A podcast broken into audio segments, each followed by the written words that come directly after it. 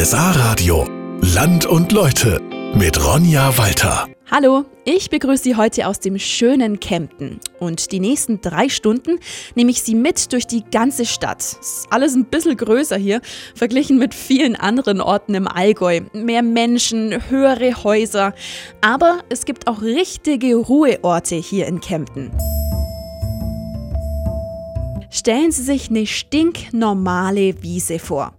Nicht besonders spektakulär von außen, aber drunter, unter ganz viel Erde, da finden Sie total verborgen Mauern. Mauern von dem 2000 Jahre alten Haus von den alten Römern. Und genau so eine Stelle, die gibt es hier in Kempten am Archäologischen Park.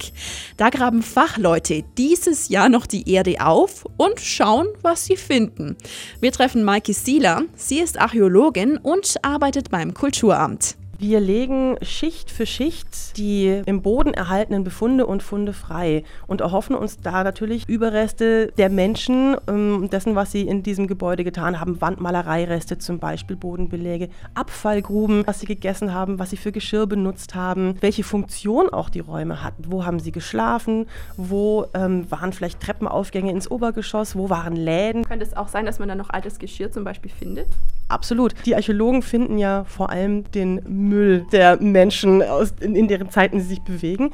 Und natürlich zerbrochene Teller, Krüge. Und aus den Scherben können wir rekonstruieren, wie diese Service, dieses Geschirr damals ausgesehen haben. Und wie kann ich mir das dann im August vorstellen, wenn es dann losgeht? Kommen da riesige Bagger in Kempten angerollt oder wie geht es denn da los? Wir werden zunächst die Fläche vermessen, dann entsprechend unsere Schnitte abstecken und entsprechend vorsichtig den Oberboden die Grasnarbe abziehen. Und ab da ist alles Handarbeit mit Schaufeln und wo nötig auch feinerem Werkzeug. Was heißt feineres Werkzeug? Was kommt da zum also Einsatz? Also mit kleineren Kellen, wenn man wirklich die Profile oder die Planer putzt.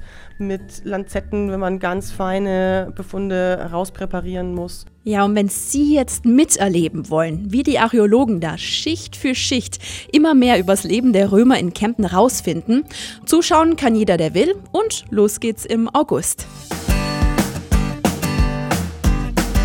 Dieses Jahr im August ist hier alles ein bisschen anders als bisher bei der Allgäuer Festwoche. Denn das Gelände, wo die Festwoche immer ist, also der Stadtpark, wird momentan umgebaut.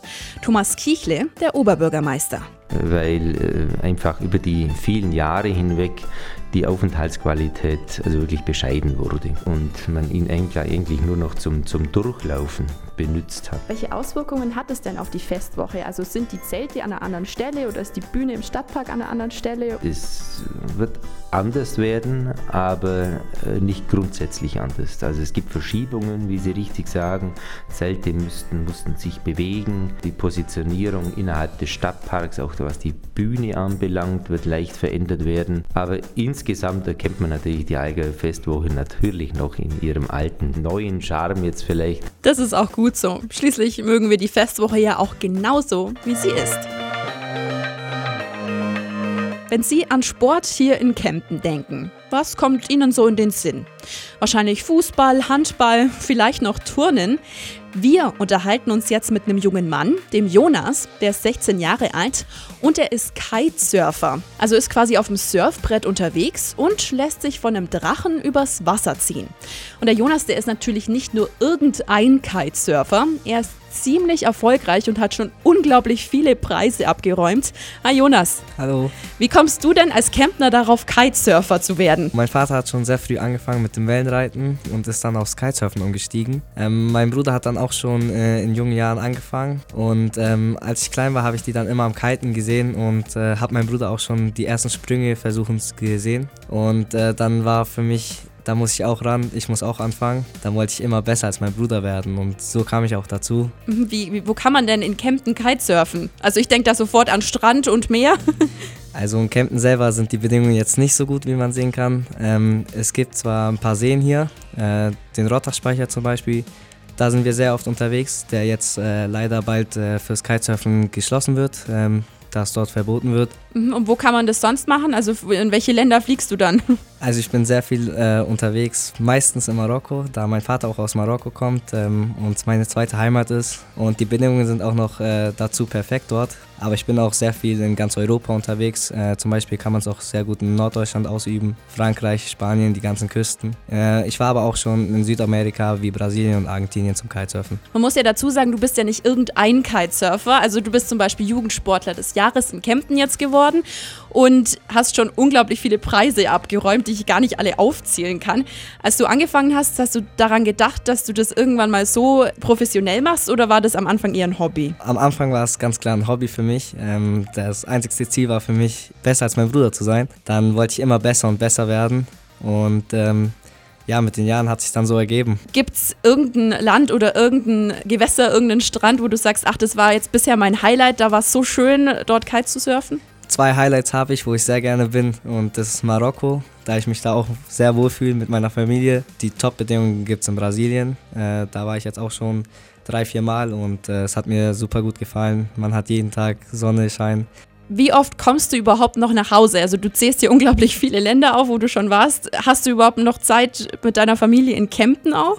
In der Saison ist es äh, meistens ein bisschen schwierig, da ist man schon echt oft unterwegs. Manchmal jedes Wochenende, äh, manchmal ähm, mal einen Monat am Stück. Eigentlich auch fast jeden Monat irgendwo anders, äh, in irgendeinem anderen Land oder halt einfach unterwegs beim Kitesurfen.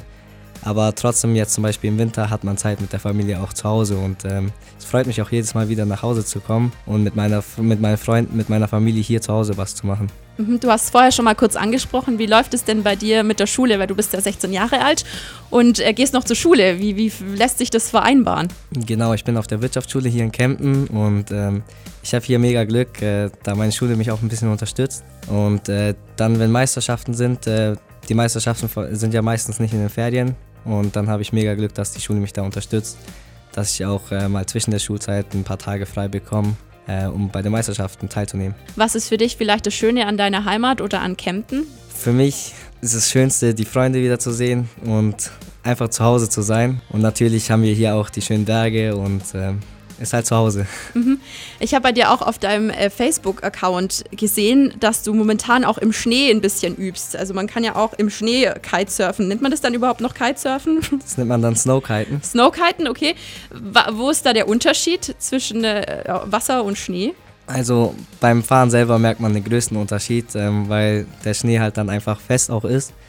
Und ähm, ja, man hat einfach nicht das Gefühl, man kann nicht gegen das Wasser drücken, das Wasser wegsprayen.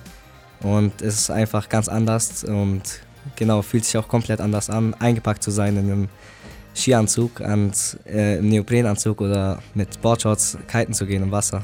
Mhm, aber es ist schon cool, weil man das jetzt momentan im Winter auch mal machen kann. Genau, aber leider braucht man dazu auch Wind und der hier auch nicht so oft ist. Aber ja, ich versuche so oft wie möglich äh, zum Snowkiten zu kommen. Wobei ich echt eigentlich selten beim Snowkiten bin. Gibt es irgendwas, also ich meine, es ist ja auch nicht ganz ungefährlich, dieser Sport vielleicht. Gibt es irgendeinen Moment, wo du gedacht hast, uh, äh, war jetzt vielleicht nicht so gut? Ja, es gibt oft Momente, wo man denkt, äh, wo man auch Angst bekommt, weil beim Kitesurfen gibt es ja so ein paar Disziplinen. Äh, es geht vom Racen bis zum Freestyle. Freestyle mache ich. Und ähm, dann gibt es aber auch Big Air, wo man hochspringt. Und wenn man da irgendwelche hohen Sprünge macht äh, und dann in die Querlage kommt, dann denkt man sich schon, oh Gott, jetzt kann ich runterfliegen. Aber meistens ist man ja im Wasser, das ist auch der Unterschied zwischen Snowkiten und Kitesurfen. Also im Wasser, dann ist es einfach noch Wasser. Ähm, aber Wasser kann definitiv auch wehtun. Okay. Was ist für dich das Coolste vielleicht am Kitesurfen? Also warum macht dir das denn so viel Spaß? Man fühlt sich so frei. Ähm, wie kann man das erklären? Ähm, man kann einfach überall hinfahren auf dem Wasser, wo man will. Man kann springen, wo man will und das macht einfach super viel Spaß. Und äh, am meisten Spaß macht es, wenn man mit Freunden unterwegs ist und äh, mit Freunden zusammen äh, aufs Wasser geht. Mhm, also das machst du schon auch noch. Also nicht nur irgendwie, ich sag mal, äh, professionell irgendwie in Wettkämpfen, sondern du gehst auch mal zum Spaß noch raus zum Kitesurfen. Genau, auf jeden Fall. Jede, jede Session macht mir auch noch selbst Spaß und am meisten halt mit Freunden, auch wenn man am besten ist, wenn man sich gegenseitig pushen kann wenn man Freunde hat, die auch professionell kiten und äh, da kann man sich einfach auf dem Wasser gegenseitig pushen und ähm, da trainiert man natürlich auch sehr gut dann. Mhm. Wie ist es eigentlich mit deinem Papa? Du hast, glaube ich, erzählt, dass dein Papa dich ja drauf gebracht hat. Ist der sehr stolz auf dich oder wie ist da so das Verhältnis? Ja, ich denke schon, ja. Er hat äh, damit am Anfang wahrscheinlich auch nicht gerechnet, da mein Bruder eher angefangen hat, mehr in diese Wettkampfszene reinzukommen, äh, aber dann eher im Racen so. Und ähm, mich hat aber das Racen noch nie interessiert. Ich wollte nie schnell fahren übers Wasser. Es war für mich immer ein bisschen langweilig. Ich wollte einfach springen und äh, so viele Rotation wie möglich machen und genau das hat mich irgendwie fasziniert beim Kitesurfen. Wenn ich mir das immer so anschaue, mir wird da schon ein bisschen schlecht beim Zuschauen, muss ich sagen.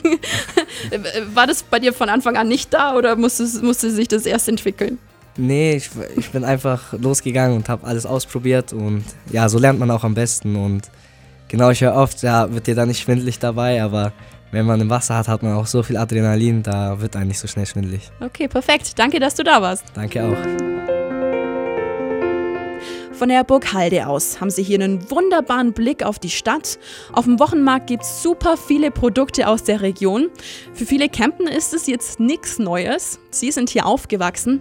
Einige haben die Stadt vor kurzem aber erst kennengelernt, kommen aus Afghanistan oder der Türkei und sind irgendwann nach Campen gekommen. Und zehn von diesen Menschen bzw. ihre Geschichten erfahren Sie momentan im Alpinmuseum. Und hier treffen wir uns mit Martin Fink vom Kulturamt. Wir haben zehn Menschen, die im Zentrum stehen. Zu Beginn der Ausstellung kann jeder Besucher sich einen Menschen, eine Biografie aussuchen, die ihn ganz besonders interessiert und dann mit einem Smartphone oder mit einem Tablet von uns durchgehen und seinen Weg nachvollziehen. Und jeder hat seine eigene Geschichte zu erzählen. Ganz genau. Manche sind, sind anrührend, manche sind ganz emotional, äh, manche sind auch, auch lustig oder interessant und man muss auch bei manchen Dingen natürlich auch schmunzeln. Das ist, glaube ich, ein ganz schöner Spiegel des Lebens selbst. Es gibt einfach dann ganz verschiedene Situationen im Leben, das kennt jeder von uns, die man hier einfach nachvollziehen kann und nacherleben. Und es ist ja auch eine Ausstellung, die irgendwo, man kann nicht nur was erfahren, sondern man kann auch selber mitfühlen oder was miterleben. Wie genau funktioniert das? Auf eine spielerische Art und Weise fragt man sich selber dann irgendwann, was würde ich in dieser Situation machen? Was würde ich machen, wenn ich Barrieren vor mir finde, Sprachbarrieren, politische Barrieren, Grenzen? Wie komme ich darüber? Welche Barrieren werde ich möglicherweise auch bereit in Kauf zu nehmen? Und wie kann ich die für mich selber beantworten? Also eine ganz spannende Geschichte eigentlich. Den Eindruck habe ich auch. Und die Ausstellung geht noch bis zum 19. Mai. Ein wunderschönes historisches Gebäude, schön bemalt. Das ist das Kempner Rathaus. Und im Rathaus treffen wir jetzt Thomas Kiechle, den Oberbürgermeister von Kempten.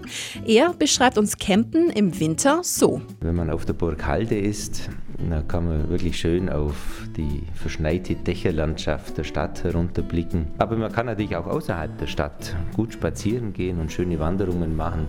Ich mache das zum Beispiel ganz gern äh, am Mariaberg und habe dort natürlich einen wunderbaren Blick in unsere Voralpenlandschaft. Wenn man an so eine Stadt wie Kempten denkt, ich meine 70.000 Einwohner, könnte man meinen, da gibt es auch nicht so viele Grünflächen, aber es gibt sogar außenrum Loipen, wo man sogar Wintersport machen kann. Ja, das ist richtig. Äh, wir haben auch weite Teile Landwirtschaft Landschaft. Eine Stadt wie bei uns ist ja dadurch eigentlich auch geprägt, dass es halt ein städtisches Gefüge gibt, aber auch eben äh, bedeutende ländliche Bereiche. Sind Sie auch so ein Wintersporttyp?